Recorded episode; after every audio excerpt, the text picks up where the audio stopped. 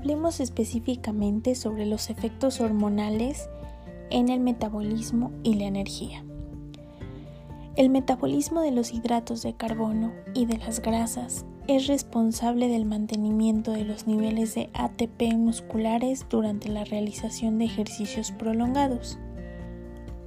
Varias hormonas trabajan para asegurar la disponibilidad de glucosa y de ácidos grasos libres para el metabolismo energético muscular.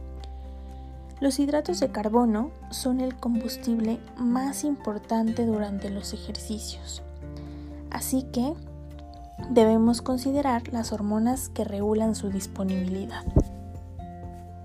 Regulación del metabolismo de la glucosa durante el ejercicio. Para que nuestro cuerpo satisfaga las mayores exigencias de energía del ejercicio, debe haber más glucosa disponible para los músculos. Si recuerdas, la glucosa se almacena en el cuerpo como glucógeno, localizado principalmente en músculos e hígado. Así que la glucosa debe ser liberada de su depósito es decir, del hígado.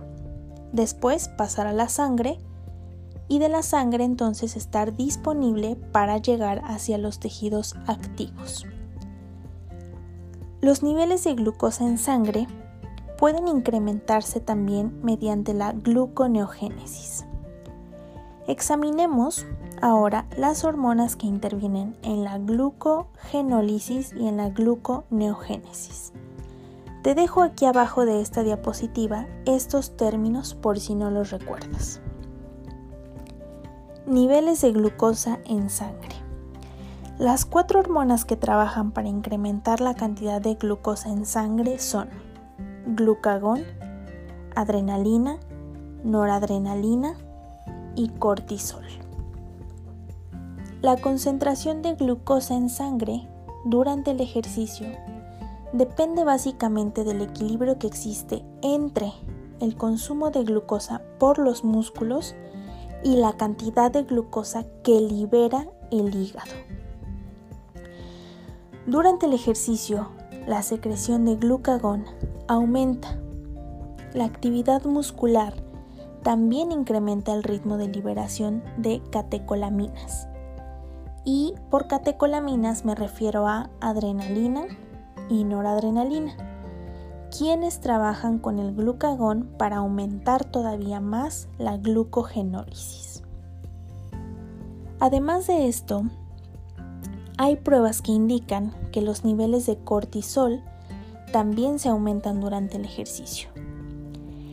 El cortisol aumenta el catabolismo de las proteínas, lo que hace liberar aminoácidos para su uso dentro del hígado y entonces realizar una gluconeogénesis.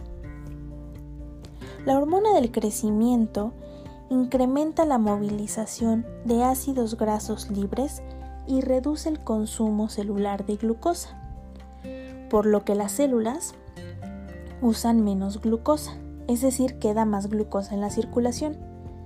Y las hormonas tiroideas estimulan el catabolismo de la glucosa y el metabolismo de las grasas. La cantidad de glucosa liberada por el hígado depende de la intensidad y de la duración del ejercicio.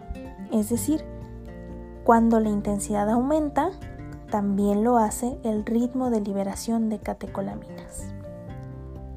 Cuanto mayor es la intensidad del ejercicio, mayor es la liberación de estas dos y por lo tanto el ritmo de la glucogenólisis aumenta de manera significativa. La glucosa liberada por el hígado entra en la sangre para quedar disponible para los músculos, pero estos tienen una fuente más fácil disponible de glucosa, que es su propio glucógeno. Los músculos usarán sus propias reservas de glucógeno antes de usar la glucosa del plasma durante la realización de ejercicios explosivos de corta duración. La glucosa liberada desde el hígado no se usa tan fácilmente, por lo que queda en circulación, elevando la cantidad de glucosa en el plasma. Después del ejercicio, los niveles de glucosa en sangre se reducen cuando la glucosa entra en los músculos para reponer las agotadas reservas de glucógeno muscular. Es decir, si el músculo tiene que aumentar su esfuerzo de manera súbita, tiene dos formas de absorber o de utilizar glucosa. Mediante sus propias reservas de glucógeno o tomar la glucosa que hay en sangre. ¿Qué crees que es más fácil para el músculo? ¿Tomar sus propias reservas o unas reservas externas? Tomar sus propias reservas. Por eso explicaba que los músculos primero agotan sus reservas de glucógeno y después toman la glucosa que hay en sangre. En ejercicios que requieren esfuerzos explosivos de corta duración, es lógico entonces que el músculo primero utilice sus reservas de glucógeno.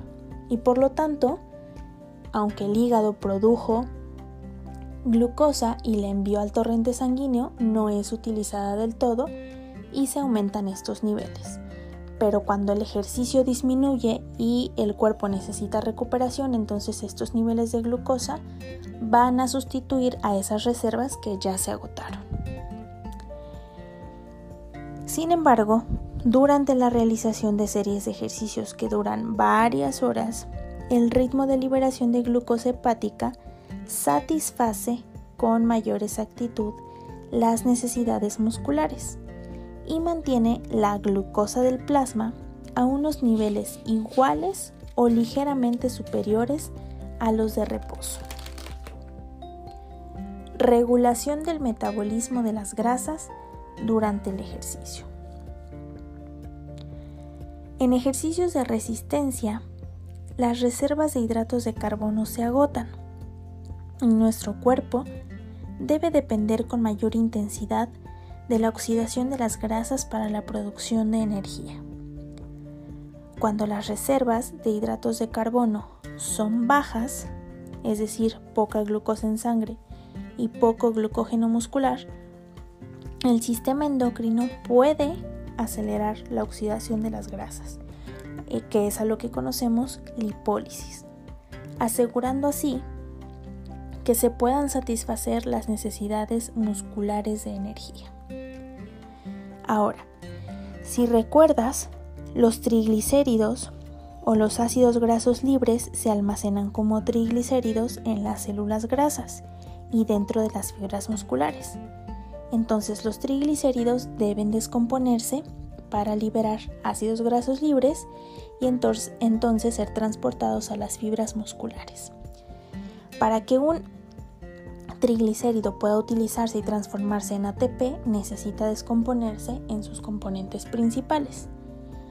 Para esto, es decir, para que los triglicéridos se reduzcan a ácidos grasos libres y glicerol, necesitamos una enzima especial. El nombre de esta enzima es lipasa. Recuerda que la mayoría de las enzimas tienen como terminación asa. Y esta enzima la lipasa es activada por cuatro hormonas principales. Cortisol, adrenalina, noradrenalina y la hormona del crecimiento. El cortisol acelera la movilización y el uso de los ácidos grasos libres para la obtención de energía durante el ejercicio.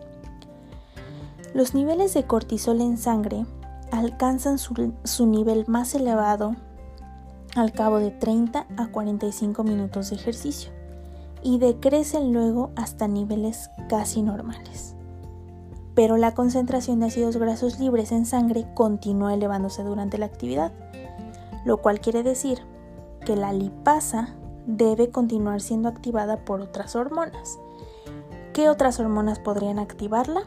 Lo vimos anteriormente. Adrenalina, y noradrenalina, es decir, las catecolaminas, incluso la hormona del crecimiento.